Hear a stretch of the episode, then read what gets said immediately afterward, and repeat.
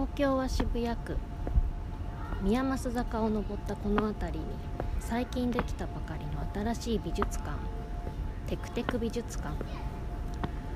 ここでは私キラキラ星が美術展に行って絵や作品から心に感じたことをお話ししています。まだ誰にも知られていないテクテク美術館。私たちが今日初めての訪問者のようです。さあ着きました。どんな展示の話が聞けるのか一緒に覗いてみましょう。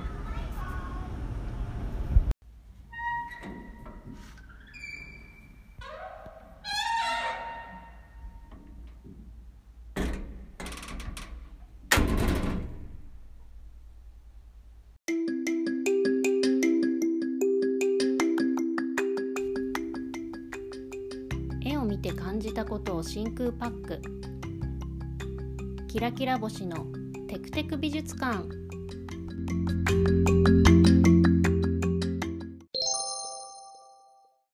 今回のテクテク美術館はこちら。タンタタッターン。タンタタン。タンタタッターン。タンタタンタンタン。美術展オブザイヤー2023わーい、パチパチパチパチパチ。今回は美術展オブザイヤー2023を発表します。皆さんから募集した2023年に行ったベストな美術展とその理由を次から次へとご紹介していきたいと思います。たくさんのご応募ありがとうございました。楽しみに発表したいと思います。それでは始めましょう。まずはたけさんから。私の美術展オブザイヤーは、福岡市美術館で開催された田中千里展地平線と道です。こちらは推し活遠征のため1週間福岡に滞在した際に、何の推し活なんだろう？気になりますね。偶然、好きな画家さんの個展がやっていたので見に行きました。個展自体も素晴らしかったのですが、個展会場の横、誰でも見られる屋内、その場所で作家さん本人が毎日壁画制作を行っており、結局1週間毎日見に行きました。すごい。大堀公園というめっちゃイケてる公園の中にある美術館に、お散歩がてら毎日通ったのが本当にいい思い出となりました。わあ、すごい。たけさんありがとうございます。これすごい体験ですね。推し活で福岡に行って、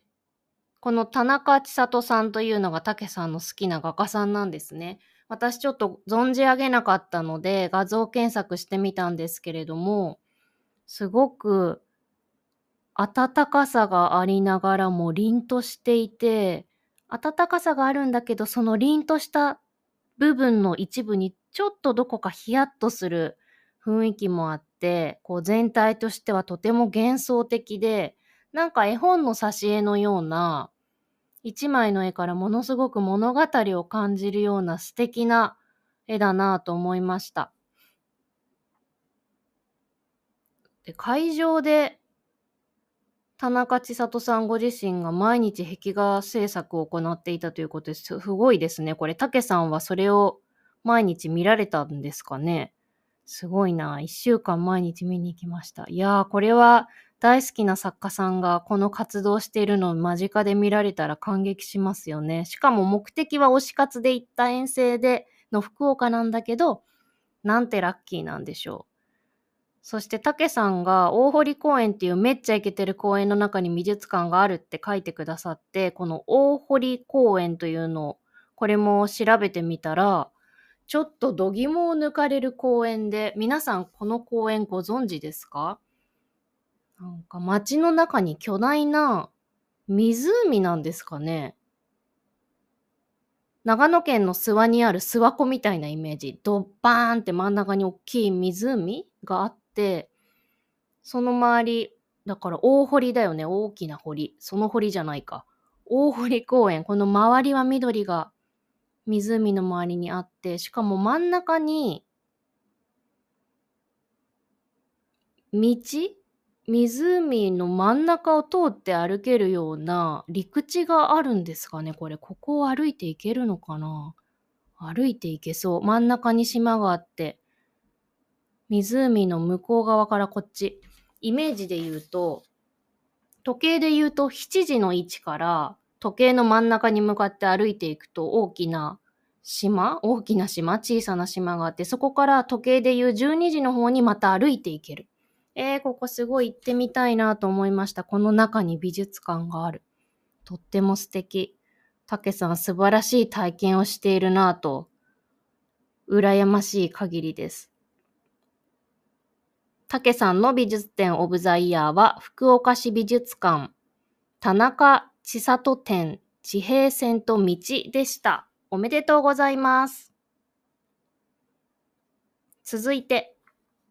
モモンガさんの美術展オブザイヤー。象形の地、ブルターニュ展。漁師の死を扱った大きな絵が印象に残っています。私は美術展に行くとき、有名作品の確認作業にならないように個人的に気をつけています。ミーハーな気持ちで有名な絵との対面を楽しむのも素敵ですが、私はなるべく無名だけど自分の心には残った絵というもの、一枚と出会いたいなということを考えながらいつも回っています。モモンガさんありがとうございます。象形の地、ブルターニュ展。これは国立西洋美術館で展示があったもので、副題として、モネ、ゴーガン、黒田清輝らが見た異教というふうについていました。ブルターニュというとなんか美味しそうなワインが浮かぶんですけれど、ここで見た漁師の死を扱った大きな絵、一体どんなものだったんでしょう？印象に残っていると教えてくれました。で、この中でもモンガさんが書いてくださったことにそうだなってすごい私も共感するんですけれど、有名作品の確認作業にならないように気をつけている。なんかこの気持ちわかりますよね。例のあれ、例のあの作品、あの人のこの作品っていうのがあると、ああ、あったあった、これだこれだって、なんか確認作業になってしまう可能性があるっていうことすごいよくわかります。ミーハーな気持ちで有名な人対面するのも素敵だけどってほんとそうですね。ああ、あれだ、これだ、これが本物だってすごいこうワクワクする感じもわかるんですけど、確かに美術展に行って、全然知らなかったけど、心に残る作品に出会えた時って本当に素晴らしい出会いで体験ですよね。私も2024年この1年もモモンガさんのように無名だけど自分の心には残る絵にたくさん出会いたいなと改めて思いました。モモンガさんありがとうございます。国立西洋美術館象形の地ブルターニュ展おめでとうございます。続いて、たけさん。僕の美術展オブザイヤーは2023年10月7日から12月10日まで旧市民会館大宮で開催されていた埼玉国際芸術祭2023です。アートチームメさんのディレクションならではの日々変化する作品やその瞬間でしか出会えない出来事たちを通して虚と実が曖昧になってすべての人や物が怪しくなる感覚はこの芸術祭だからこそ体験できたことだと思います。この芸術祭ですっかりメさんのファンになったので、これからもメさんに注目していきたいと思いました。ということです。埼玉国際芸術祭2023、これ素晴らしかったですね。私も行きました。そしてテクテク美術館のシャープ63で感想を話しているんですけれども、このお便りをくださったたけさんも一緒にこのテクテク美術館で話をしています。ぜひまだ聞かれてない方はシャープ68も聞いてみてください。たけさんの感想も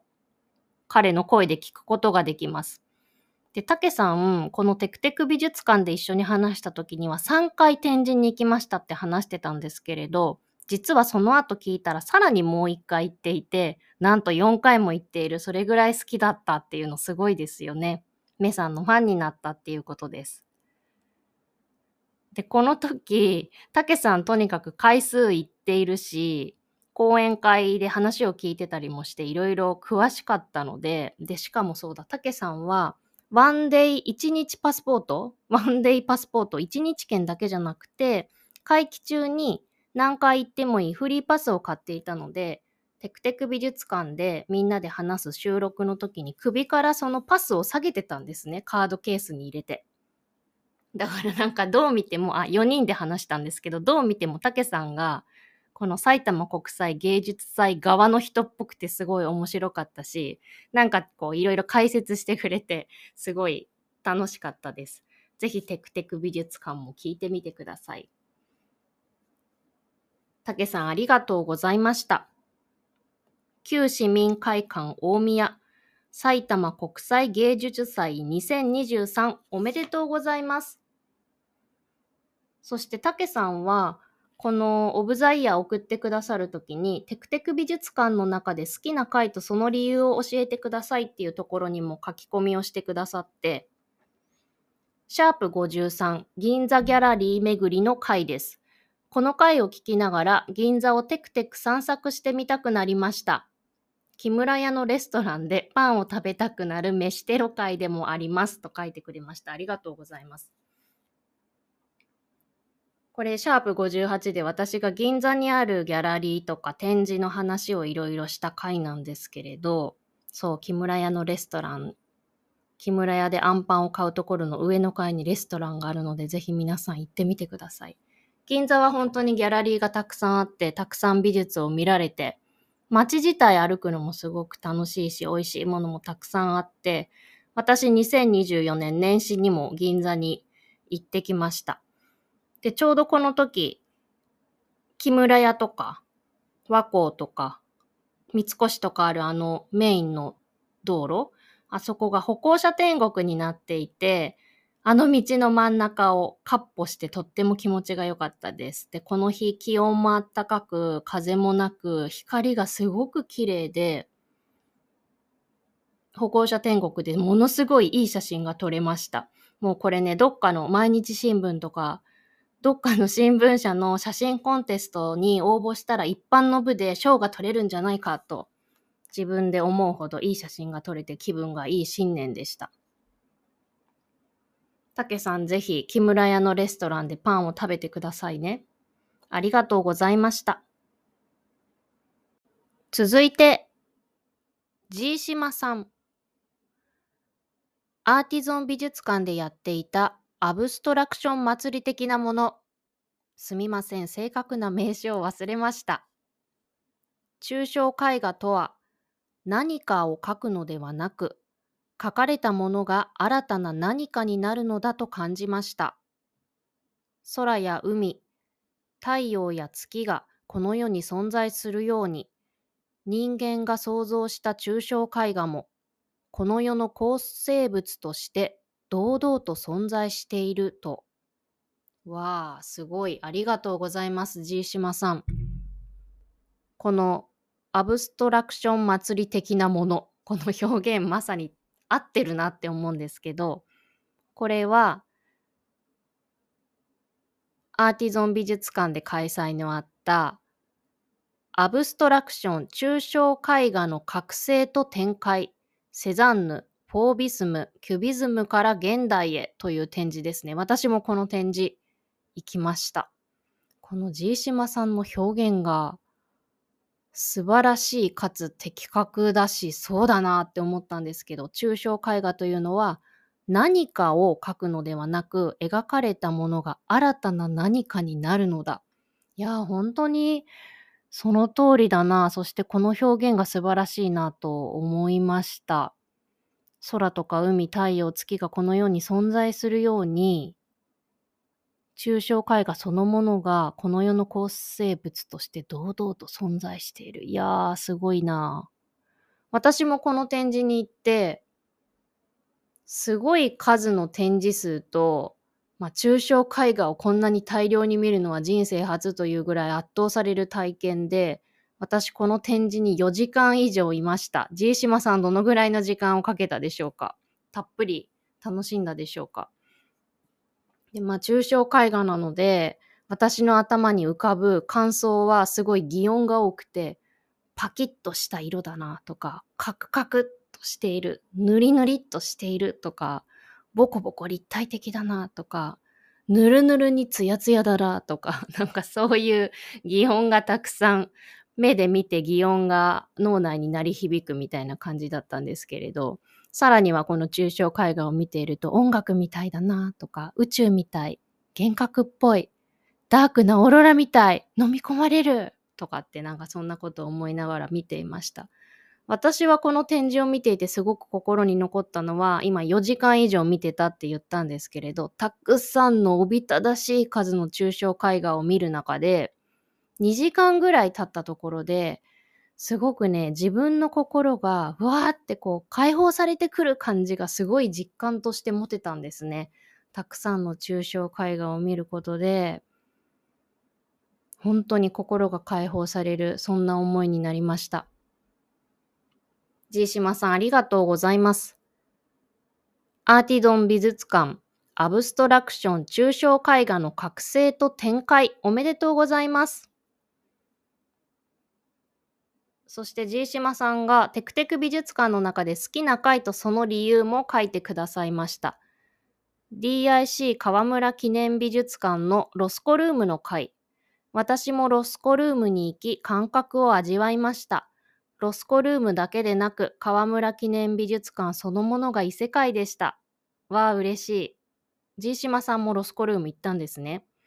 テクテク美術館のシャープ 39DIC 河村記念美術館のカラーフィールド色の色の海を泳ぐ。私はこの展示を見に行って、その時に、これは常設展なんですかね。ロスコルームという絵がどんどんどんどんって展示してある部屋があって、そこの話もしました。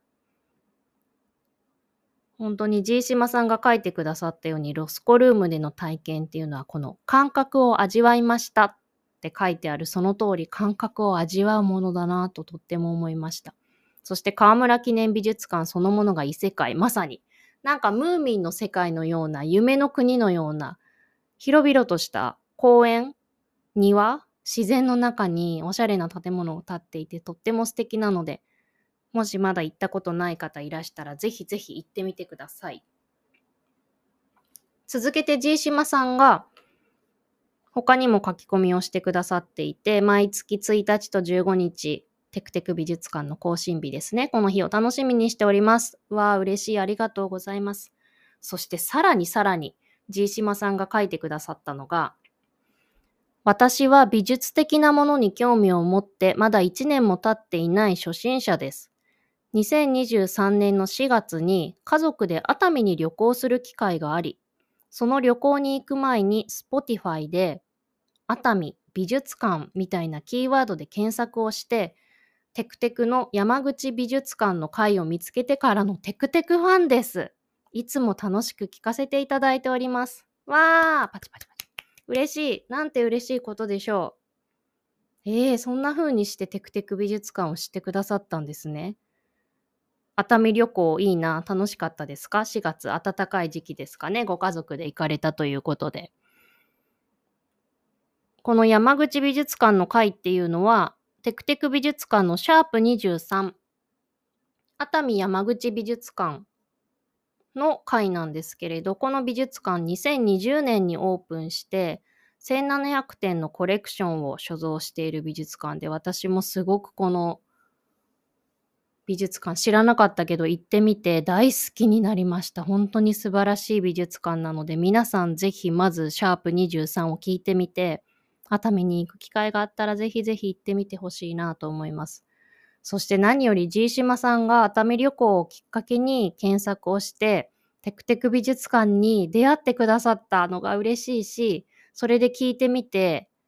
テクテクファンですって言ってくれて本当に嬉しいです。この出会い方が本当にかけねなしの出会いだなと思って心から嬉しく思っています。私がどんな人なのか知らないだろうし、私と G 島さんが何か友達で、まあしょうがない友達がやってるから聞いてやるかとかそういうんじゃなくて、ジーシマさんが本当に純粋に単純に掛け値なしにテクテク美術館に出会ってくださって気に入ってくれたなんて本当に本当に嬉しいです。ありがとうございます。これからもまた聞いてくださったら嬉しいですし、このアバアブストラクションの感想が本当に素晴らしいなと思ったので、また何か素敵な展示に行ったらぜひぜひ感想をお聞かせください。ご家族にもよろしくお伝えください。続いて、オムライス食べ太郎さん。名古屋市美術館福田ミラン展。ライムスターの名古屋ツアーと日程がうまくかぶったので行ってきました。福田ミランをたっぷり鑑賞するのは初めてで、一回の名画を解釈し直して書いた作品は元ネタがはっきりしている分、わかりやすくて面白かったし、上のフロアの時事ネタをもとに風刺的に書かれた作品も、現在のものだけでなく過去のものもあり、ここ20年くらいの振り返りになったのは良かったと思います。個人的なお気に入りは、ゴッホの贋作とされている大原美術館のアルピーユの道をもとによりゴッホっぽくしたゴッホをもっとゴッホらしくするにはがお気に入りです。ちなみにキラキラ星さんに見せびらかすために珍しく図録を買っていったら、いや、行くから見ないと言われましたが、別の人が図録をきっかけとして展覧会に行ったとのことです。ありがとうございます、オムライス食べ太郎さん。図録の件、私かなりひどいですね。笑ってしまいましたが。そう、福田ミラン展、私もこれ行きましたよ。開館35周年。名古屋市立、違う、名古屋市美術館の開館35周年。副題が美術って何っていうふうについていたんですけれども、もうこれも本当にザ・福田ミラン、福田ミラン圧巻という感じの展示でしたね。オムライス食べ太郎さんが書いてくださったこの名画を解釈し直して書いた作品っていうのも私もすごく心に残っていくつか何点か作品があるんですけれど私はこの中ですごく心に残ったのは「幼児キリストから見た聖アンナと聖母」っていうタイトルのものがあってこう福田ミランさんによって解釈し直された描き直されたその絵画を見るとその絵もともとあるその絵を見た時には考えもしなかった視点で情景とか心情その絵が語っている情景とか絵の中にいる人の心情っていうのがもともとの形だったらこんなこと思いもつかなかったっていう視点で見せてくれるのですごい心に迫ってきてハッとするし興味深くまた深く面白い作品だなと思いました。オムライス食べ太郎さんがもう一つ書いてくださった時事ネタをもとに風刺的に描かれた作品。これが過去のものも現在のものもあって、ここ20年くらいの振り返りになったのは良かったって書いてくださったんですけれど、これ展示の中でも福田ミランさんご自身が言ってるのかな？現代を映すことが美術の役割だとか忘れないために家具っていうことをおっしゃっていてまさにオムライス食べ太郎さんが感じたこの感想っていうのは福田ミランさんが絵を描いている理由ともすごく直結をしているなと思いました。そしてオムライス食べ太郎さんが2024年期待の展覧会は何かありますか？私は国立科学博物館の大哺乳類展3と所沢桜タウンの長野守デザイン展ですと書いてくださいました。えー、国立科学博物館でこんなのあるんですね。大哺乳類展3、3ってことは1と2があったんだ。これは3月16日から6月16日まで展示をするそうです。すごい面白そうですね。行ってみたい。そしてもう一つ。長野守デザイン展。これガンダムとかの方ですよね。で、この所沢桜タウン EJ アニメミュージアムっていうところがあるんですね。ここで2月10日から3月24日まで展示の予定があるそうです。面白そう。興味のある方ぜひ行ってみてください。私は2024年期待の展覧会何かなってちょっと考えてみたんですけれど、一つ挙げるなら、国立新美術館で開催するマティス展これ面白そうだなと思って楽しみにしてます。フライヤーもらったんですけど、フライヤーには自由なフォルムとか、あと、巨匠がニースに残した霧紙絵の鮮やかな世界っていう風に書いてありました。これ展示2月14日から5月27日までを予定しています。でこれ興味を持った理由としては去年の4月から8月に東京都美術館で展示のあったマティス展に私行ってきたんですね。これは20年ぶり待望の大回顧展ということで、マティス展があったんですけれど、ここで見たマティスのシャッシャッシャってこう素早くさっさかさと書いたようなデザインにすごい特に心惹かれて、このデザイン、デザインじゃないや、デッサン。デッサンの心地よさに心を捉えられたし、デッサンで描かれてる線の心地よさ、この丸み、このフォルム、なんか、一回見て先に進んだけど、また戻ってみたくなるような、すごいデザイン、すごいデッサン、すごい線の心地よさ、これ、とっても心に残りました。で今回国立新美術館でまたこう立て続けにマティス展って感じがするんですけれどこちらは霧紙絵の方を主に大きく取り扱うみたいなんですね。絵画ではなくて霧紙絵の方。だからこれはこれでとっても面白そうだなと思ってぜひ見に行ってみたいなと思います。確かこれ国立新美術館で本当はもっと数年前にやる予定だったのにコロナ禍の影響でだったかな延期してたのをいよいよできるっていう展示だったと思います。ぜひぜひ行ってみてください。そしてオムライス食べ太郎さんがオブザイヤーに選んでくださった名古屋市美術館福田ミラン展おめでとうございました。続いて、マカママレードさん。私の美術展オブザイヤーは、テクテク美術館でも取り上げられていた埼玉国際芸術祭2023です。アートチーム目の作品に触れるのは初めてだったのですが、その不思議な世界観の虜になってしまいました。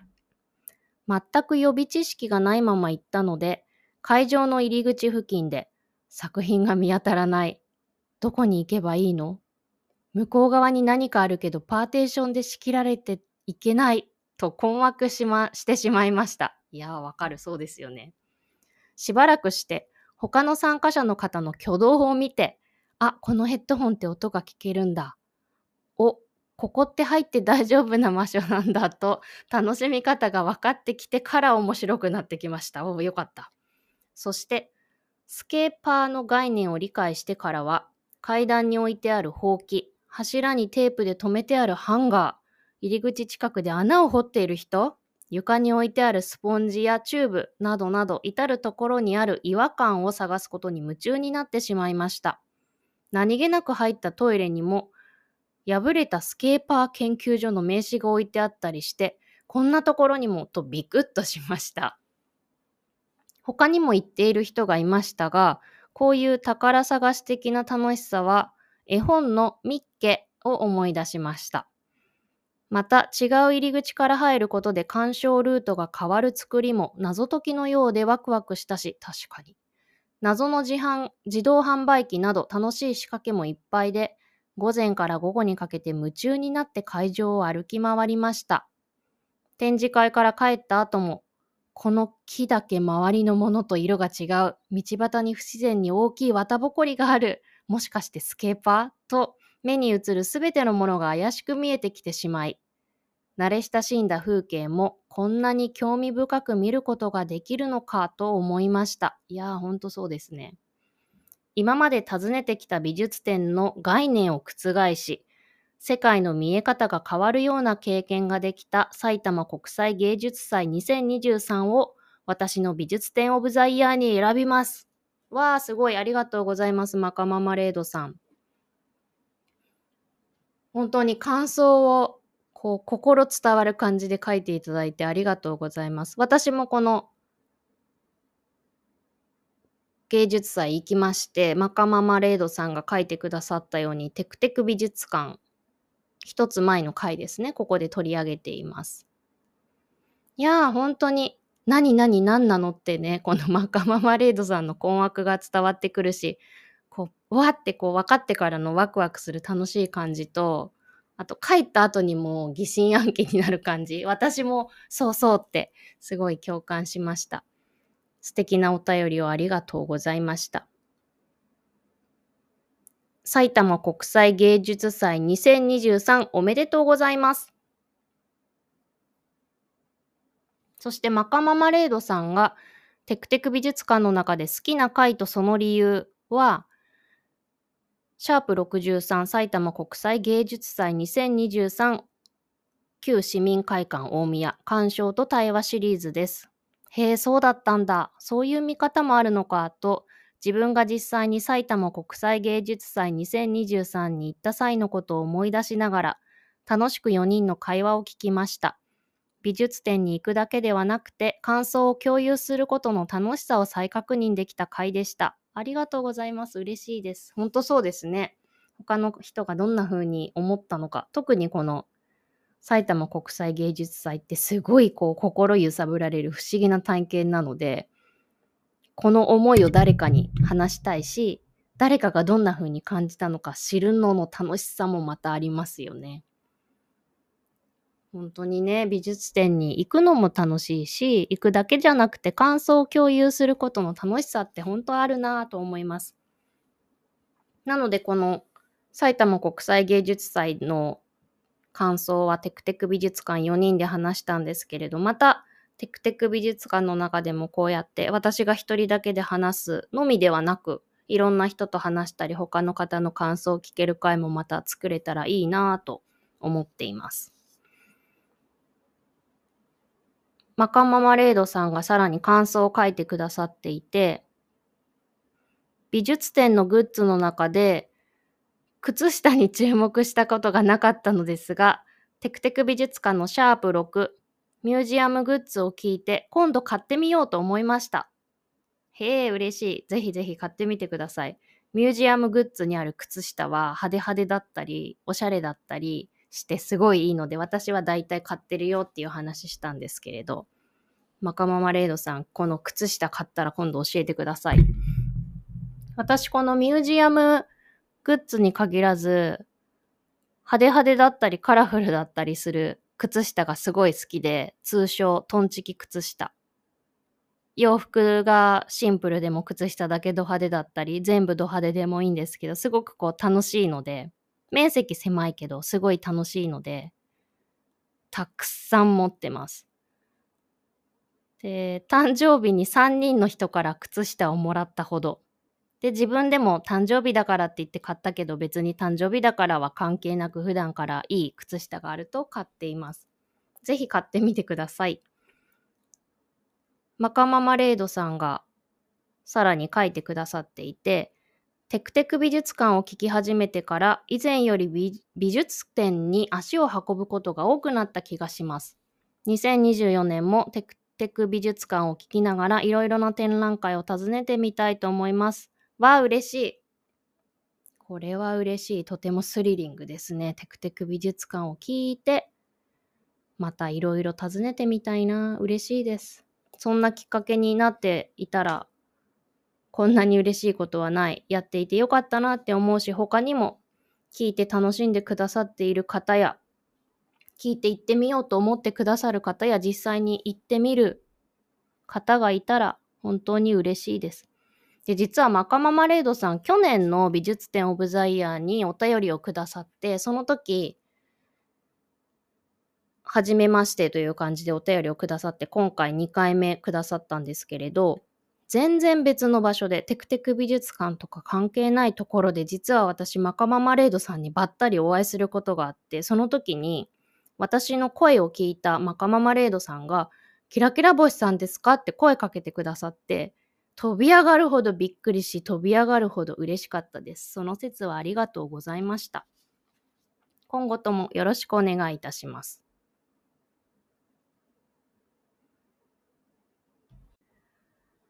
どんどん続けてまいりましょう。ワタッカーさん。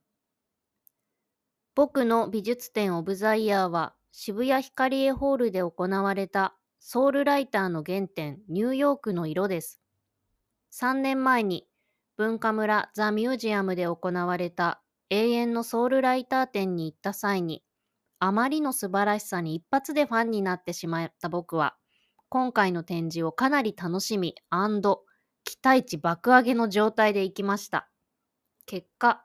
好きすぎて3回も足を運んでしまいました。すごい。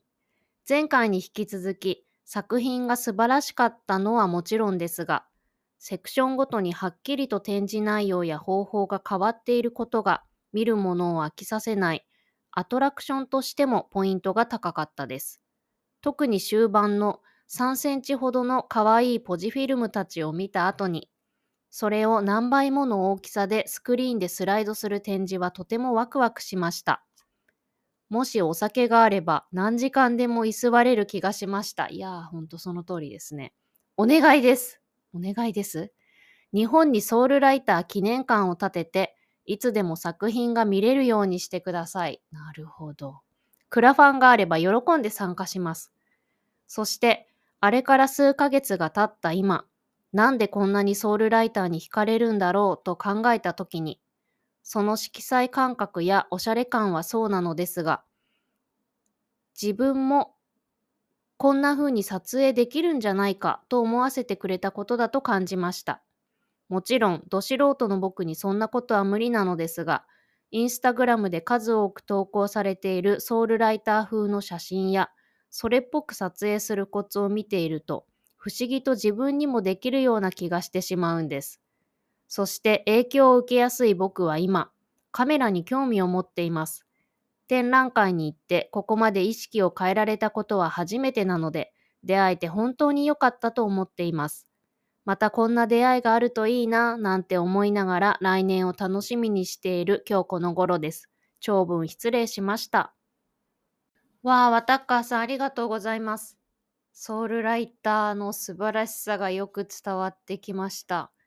私もこの展示に行ってテクテク美術館のシャープ61で感想を話してるんですけれどこのワタッカーさんが書いていた展示内容とか方法がセクションごとに分かれている。そしてアトラクションとしてのポイントが高かった。本当にねそうでしたよね。そして3センチほどの可愛いポジフィルムたちを見た後にのこのポジフィルムたちっていうのが本当に可愛い感じと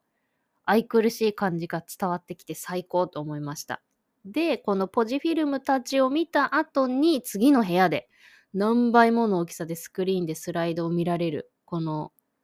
ソウルライターの写真を浴びれるっていう、これ本当に良かったですよね。お酒があれば何時間でも居座れる。まさにまさにまさにまさに。そしてワタッカーさんのこのお願いですっていうのが切実で、いや、でも本当にソウルライター記念館あったら、ふらっと立ち寄って、お茶とかしながら、ワタッカーさんはお酒を飲みながら、ソウルライター見たいですよね。写真集をめくるもよし、展示されてる写真を見るもよし、そして何よりスクリーンでスライドしてほしい。本当に気持ちよくわかります。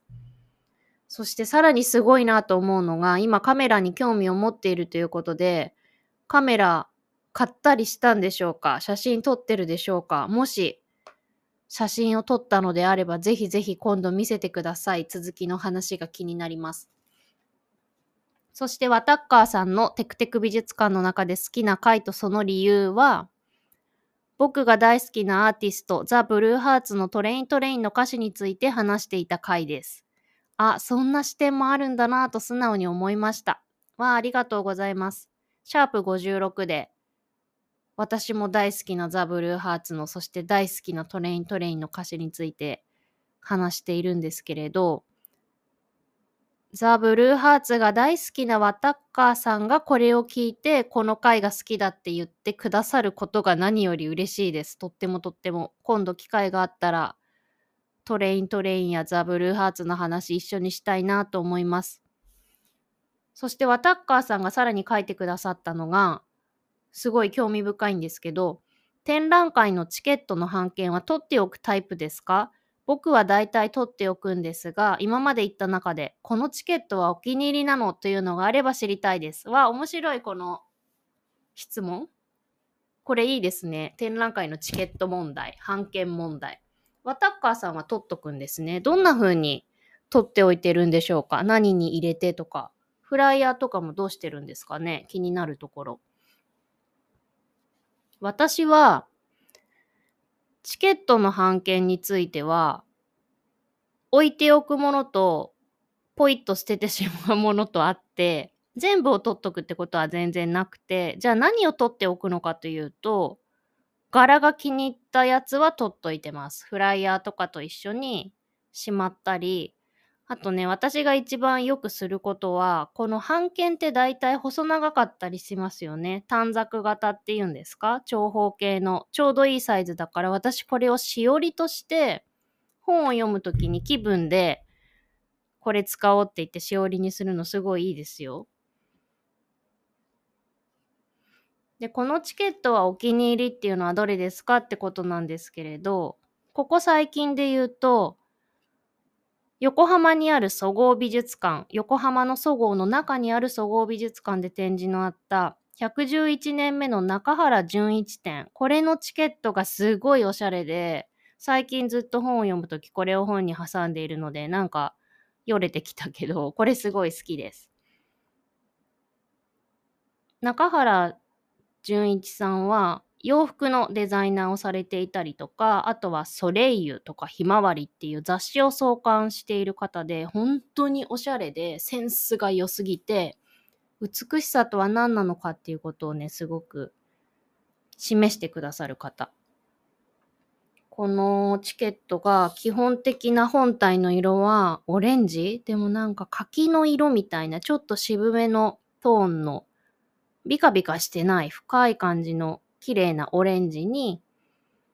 展示の情報が右側に書いてあって、あ横長なんですけど、左側に111年目の中原純一店って文字がレイアウトされていて、その真ん中、チケットの左側にドドーンと中原純一さんが描いた女性のイラスト、女性が2人いるんですけれど、1人が肩より長めのロング、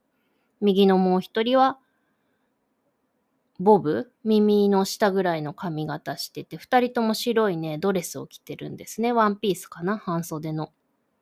で白い手袋してひまわりを持ってる。これ本当におしゃれで、これは取っといてます。でもまあちょっとボロボロになったらどうするのかな？わかんないけど。で、このチケットの半券と聞いて思い出すのは、私の友達が1年間にたくさんの映画を見る人がいて、その友達の映画の感想がすごい私大好きで、短い文章なのに、その映画の面白さとか躍動とか、映画の語っていることとか、映画の作りとか、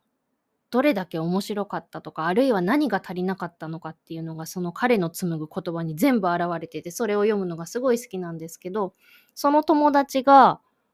何十と見る1年間の映画のチケット全部取っといて、それを年末になるとわーって出して、ランキングをするっていうのを聞いて、すごいそれ楽しそうって思って、一回自分が見た映画の版権を缶にボンボン入れていったことがあるんですけど、結局ランキングとかしないまま捨ててしまいました。だから美術館の版権もそんな風に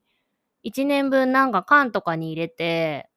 年末に広げてなんか思い出を思い出してみたり、ランキングしてみたりするの面白いかもってちょっと思いました。ワタッカーさんありがとうございました。そして、美術展オブザイヤー、渋谷ヒカリエホールソウルライターの原点ニューヨークの色おめでとうございます。続いて、あきちゃん。甲斐野省忠夫の全貌。顔が女のいろいろな意味に思える。なんとこれだけのコメントだったんですけど、味わい深い、奥が深い。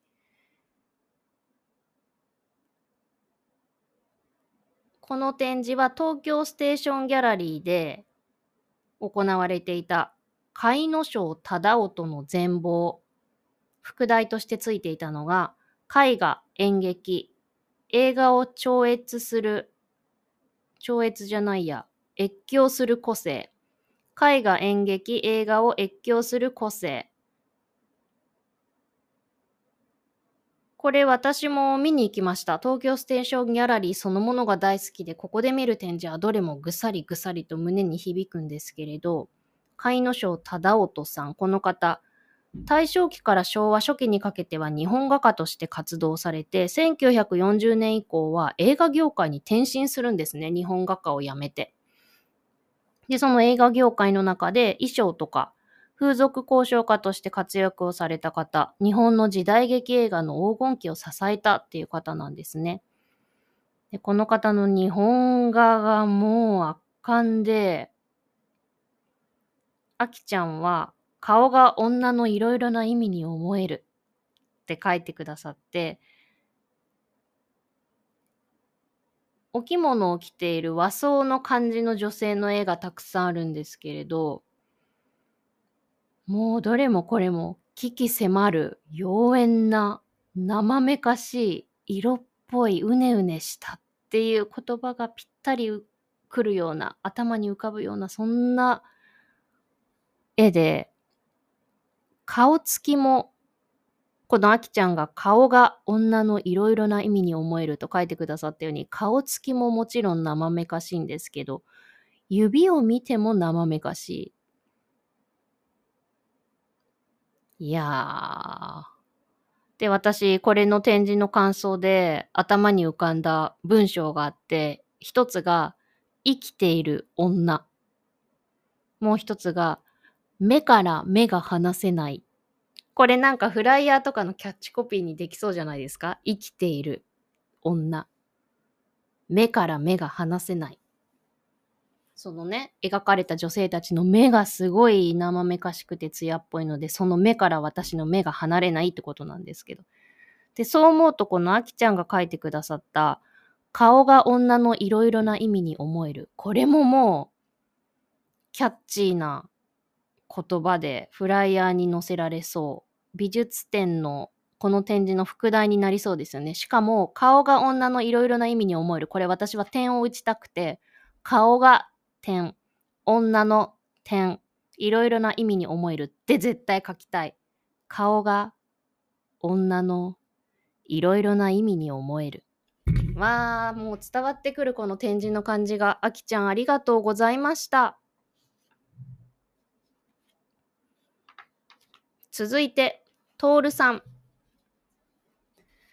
デイビッド・ホックニー展。2023年10月8日に東京都現代美術館で鑑賞。ベストを上げるのにとても悩みましたが、自分が2023年鑑賞した中で、もう一度その作品の前に立ち、作品を浴びたい展示は何だったか考えた結果、この回答になりました。複数のカンバスを使った大きな作品、古外制作、春の到来などの壮大なスケールに圧倒され、全長90メートルにわたる大作、ノルマンディの12ヶ月で描かれる移ろう季節の情景に感動し、ホックニーの描く風景から伝わる日差しや木漏れ日をずっと浴びていたい、この景色をずっと眺めていたいとその作品世界に心を奪われてしまいました。膨大な展示で追う作風の変化もとても面白く、とても充実した素晴らしい展覧会だと思いました。トールさんありがとうございます。私もこの展示行きました。テクテク美術館シャープ64で感想を話しています。まず、トールさんが美術展オブザイヤー2023を選ぶにあたりとても悩んだんだけどどういう観点で選んだかっていうのがなるほどなってすごいまず思ったんですね。どういう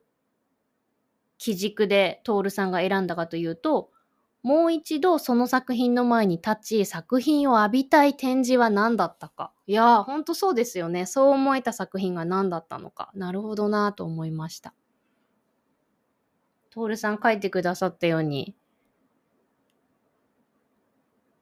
浴びる感じ？ホックニーさんのこの対策を浴びる感じ？ねえ、ずっと眺めてたい、ずっと浴びてたいって本当私も思いました。これ素晴らしい展示でしたね。トールさんありがとうございます。東京都現代美術館デイビッド・ホックニー展おめでとうございます。そしてトールさんがテクテク美術館の中で好きな回とその理由は、シャープ43の美術館館長とミュージアムショップ店長バチョフさんとの掛け合いが妙に好きです。わーい、ありがとうございます。このシャープ43は、角川武蔵野ミュージアムで展示のあったファン・ゴッホ、僕には世界がこう見える。この展示ですね。これ、私はテクテク美術館のミュージアムショップの店長バチョフさんと一緒に展示を見に行ってその時の感想を話しています。バチョフさんにも出演をいただいてその掛け合いが妙に好きっていうのがいいですね。妙に好き。嬉しいです。ありがとうございます。そう、テクテク美術館には公式のミュージアムショップがあってそこでテクテク美術館のオリジナルグッズが山のようにあります。そしてどれも本当に素敵なデザインなんですけれど、このデザインをすべてデザインしてくれているのが、このミュージアムショップ店長のバチョフさんです。テクテク美術館、テクテク美術館ミュージアムショップと検索すると出てくると思うので、ぜひ皆さんミュージアムショップも立ち寄ってみて素敵なものがあったら、トレーナーとか T シャツとか、バッグとか、グラスとか、ステッカーとか、リュックとかいっぱいあるので、何かいいものがあったら買って、それを身につけて美術館に行ってみてはいかがでしょうか。さらに徹さんが書いてくださいました。館長キラキラ星さんの語り口。飾らず心からスッと出てくる言葉で感想を語っていて、いつもすごいなと感心しながら聞いてます。わーい、ありがとうございます。嬉しい。飾らず心からスッと出てくる言葉って思ってくれて本当に嬉しいです。飾るものが何もないので飾ってないんだと思うんですけど、そして、そうね、心からスッと出てくる言葉、ああ、そう思ってくれたら本当に嬉しいな、ありがとうございます。これからも飾らずに心からスッと出てくる言葉で感想を話していきたいと思います。続いて、ももさん。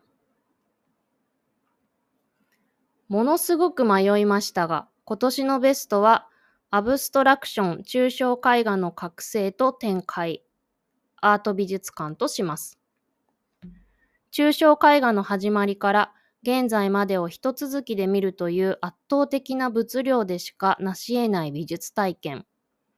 2023年は抽象画をたくさん見た年でしたが、この展覧会に行った後は抽象画能ができたような気がします。抽象画の脳、抽象画脳ができたような気がします。何が書いてあるかという情報を飛び越して絵を見ることができるようになったというか。おー、面白い。興味深いですね。まさにまさに。そっか、ももさんは2023年に抽象画をたくさん見たんですね。他にはどんなもの行ったんでしょうか？いろいろ機会があったんでしょうか？ももさんが書いてくださっている中で、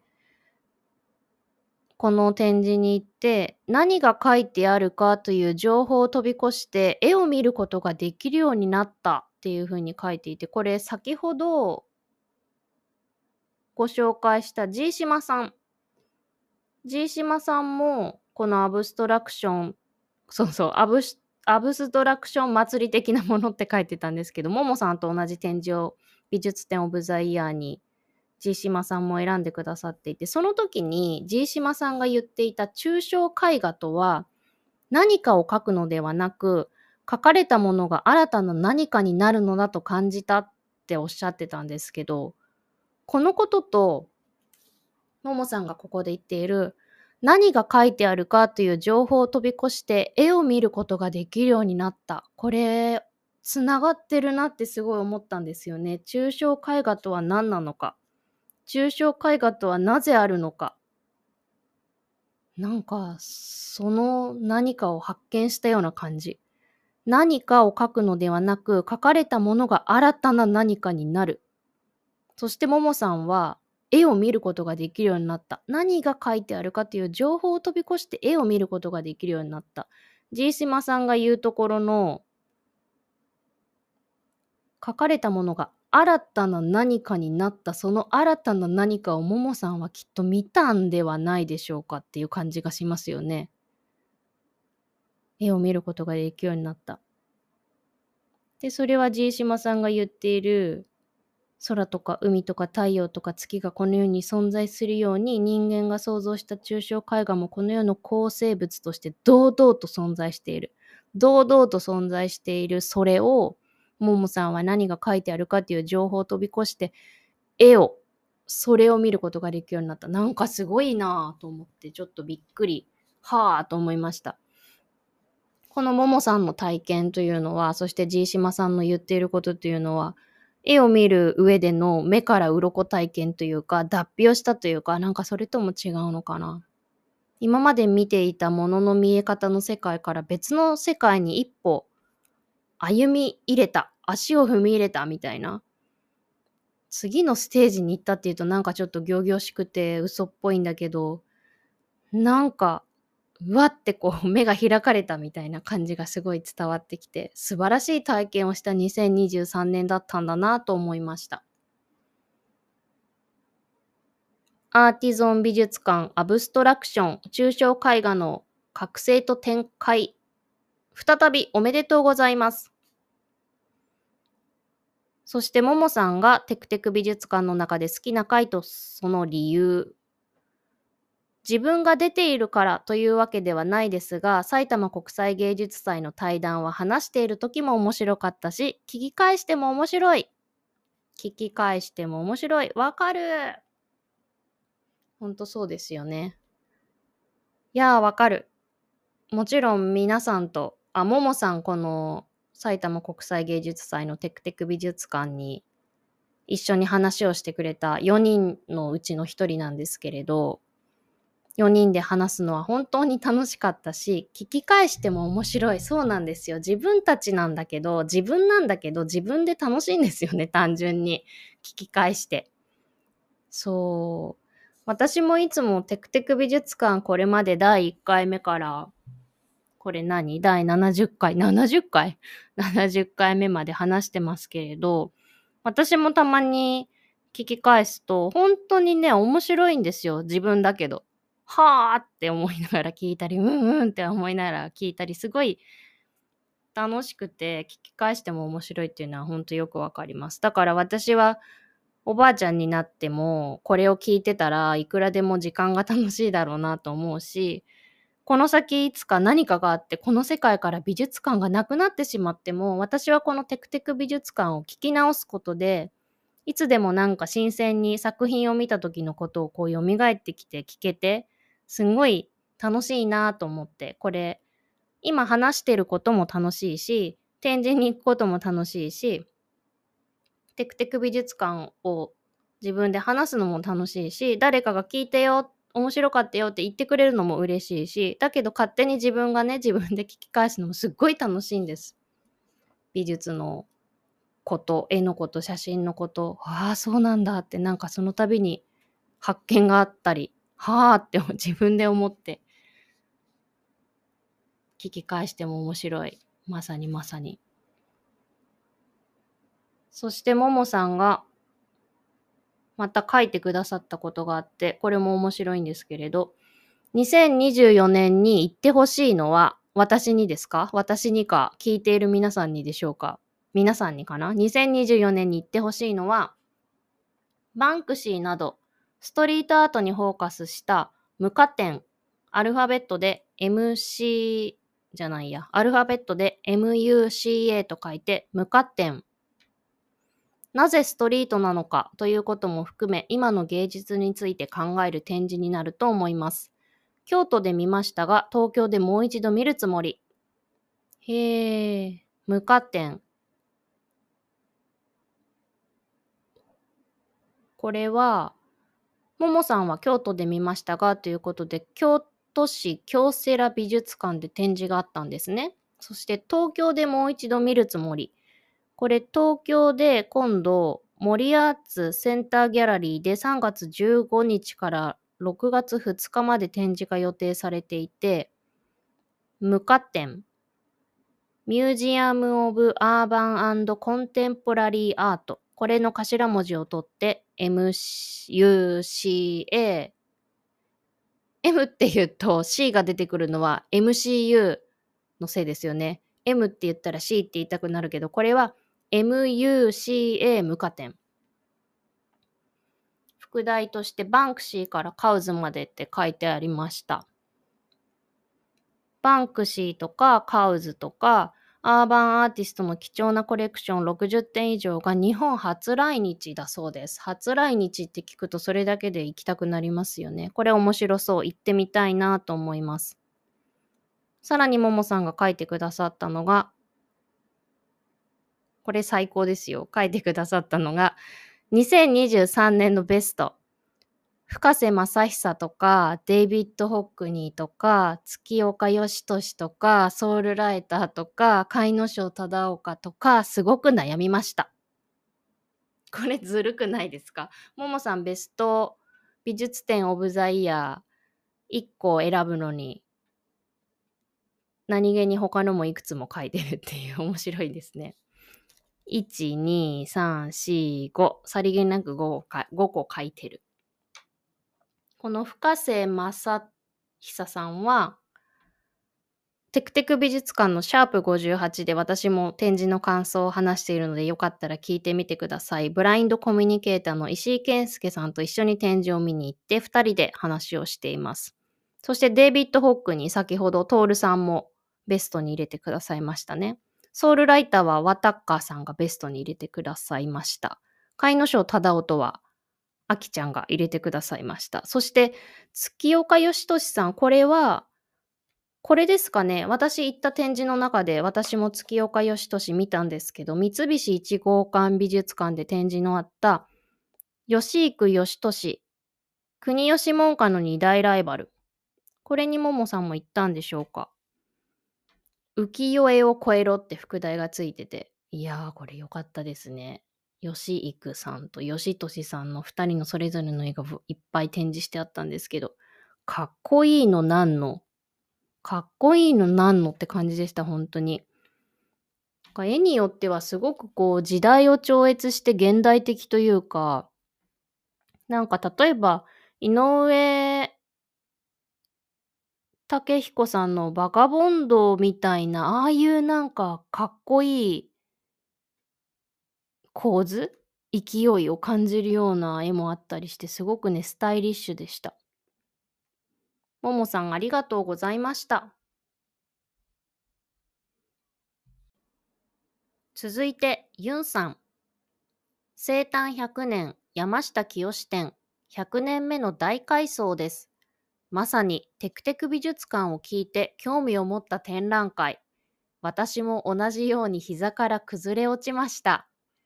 作品を見て心がこんなにギュッとなるのは初めてで本当に行ってよかったと思いました。この気持ちを残したいと思いノートも書いてしまいました。教えていただいたキラキラ星さんに心から感謝です。わあ、ユンさんありがとうございます。嬉しい。これは損保美術館で展示のあった山下清展。テクテク美術館シャープ62で話しているんですが、ユンさんは、これを聞いて興味を持った展覧会。ひゃあ、嬉しい。ありがとうございます。ユンさんがこの文章の中で私も同じように膝から崩れ落ちましたって書いてくださったんですけれど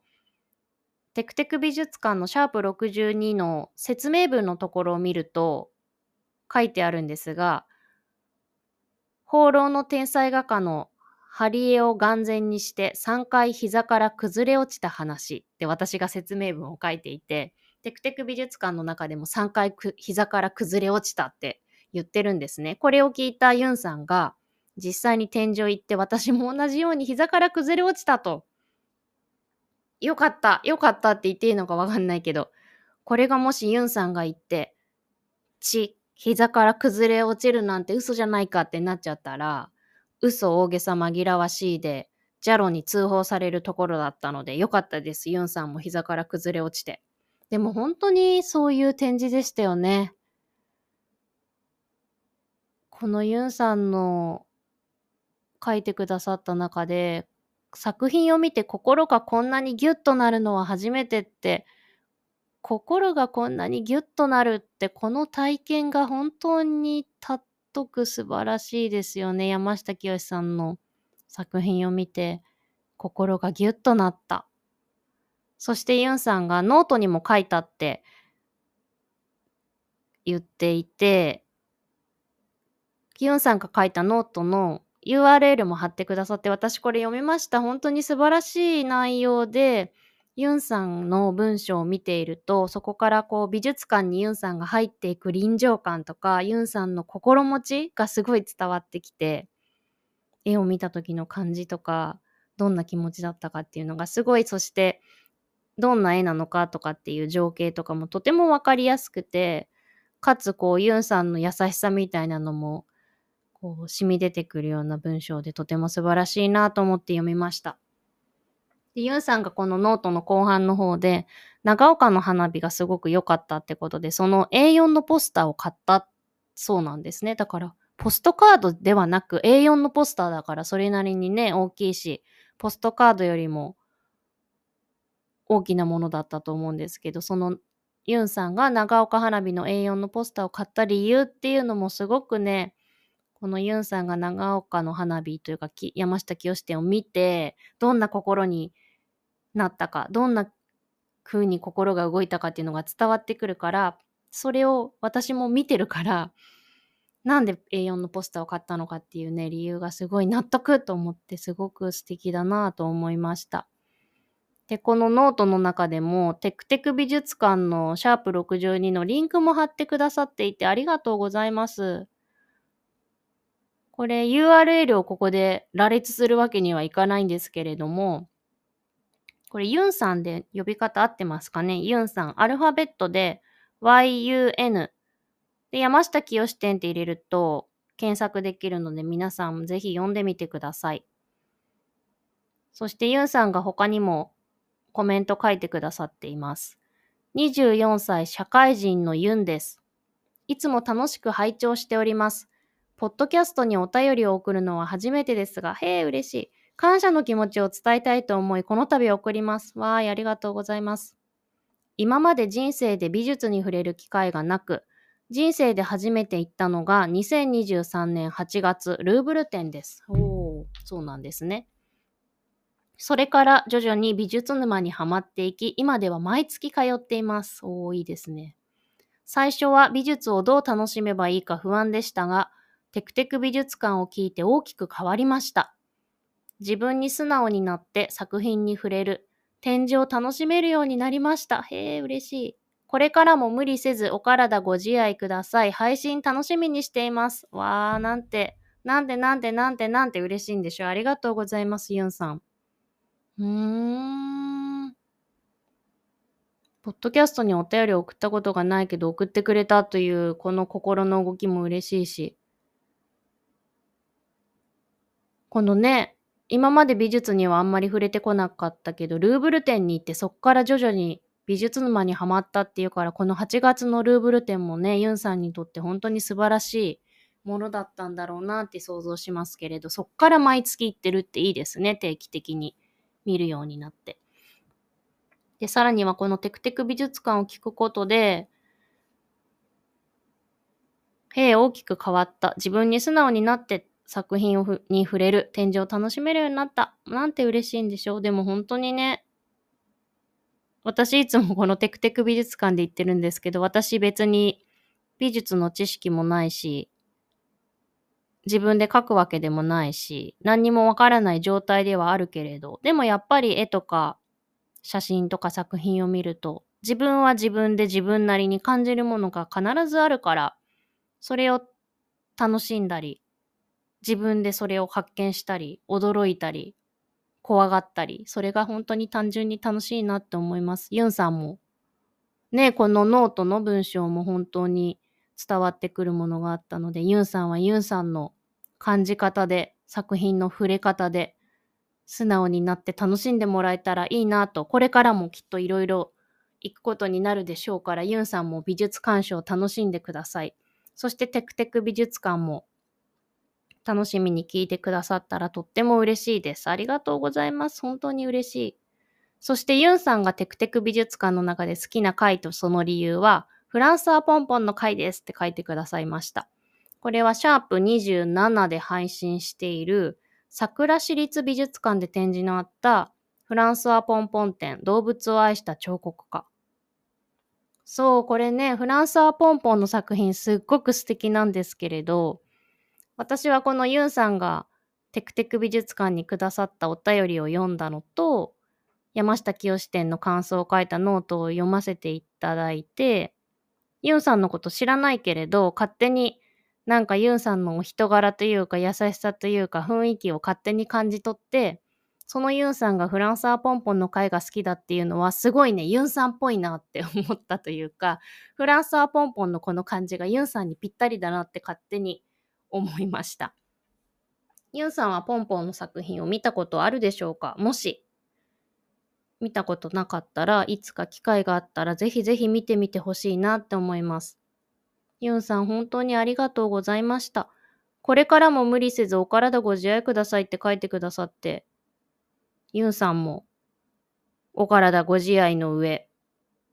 絵を見たりするのを楽しんでください。ありがとうございます。そして、損保美術館山下清店おめでとうございます。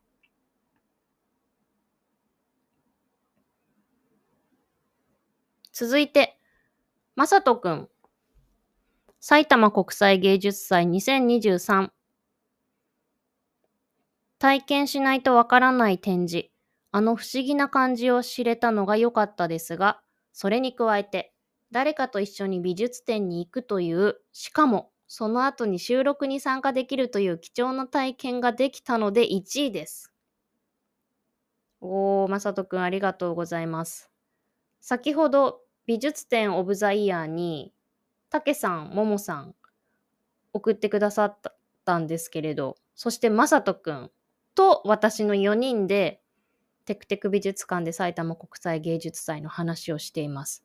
で、さらには今まさとくんが誰かと一緒に美術展に行くっていう風に書いてくれたんですけれど、私とまさとくんとももさんが一緒に展示に行ったんですよね。誰かと一緒に美術展に行くの楽しいですよね、本当にね。思い出すな、面白かったな。で、たけさんも加えて4人でテクテク美術館の収録ね、できたの、これも本当に、ももさんも言ってましたけど、みんなで話すこと自体も楽しかったし、埼玉国際芸術祭のインパクト、体験に加えて一緒に行ったっていうことと一緒に話したっていうこととセットで本当貴重な体験だったなと私も思います。まさとくん本当にありがとうございました。そして埼玉国際芸術祭2023再び再びおめでとうございます。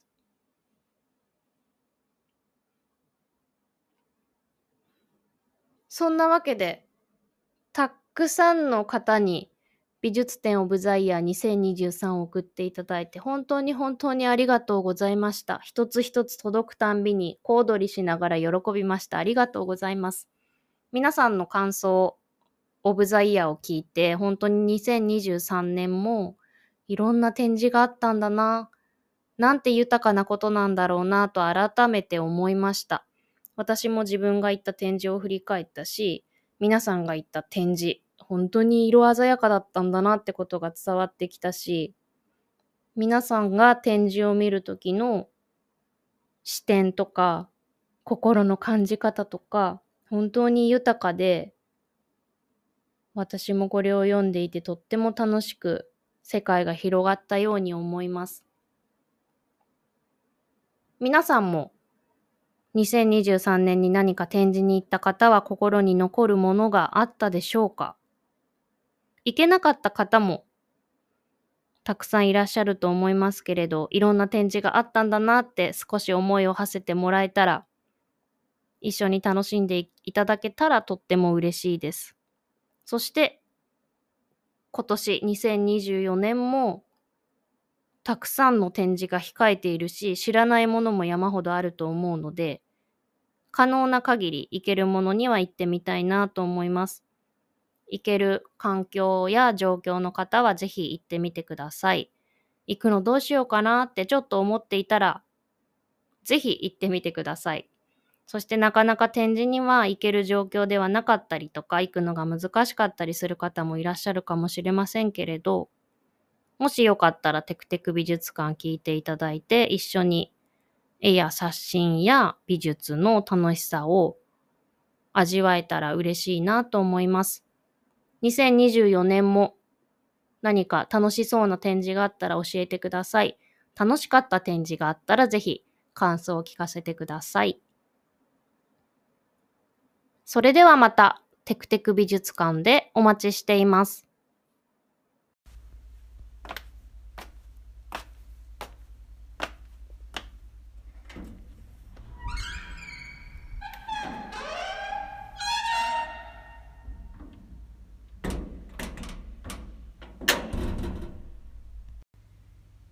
なぜ絵を見るのか。絵を見て何を思うのか。絵を見て感じたことを真空パック。絵を見て自分と世界を見ることができますように。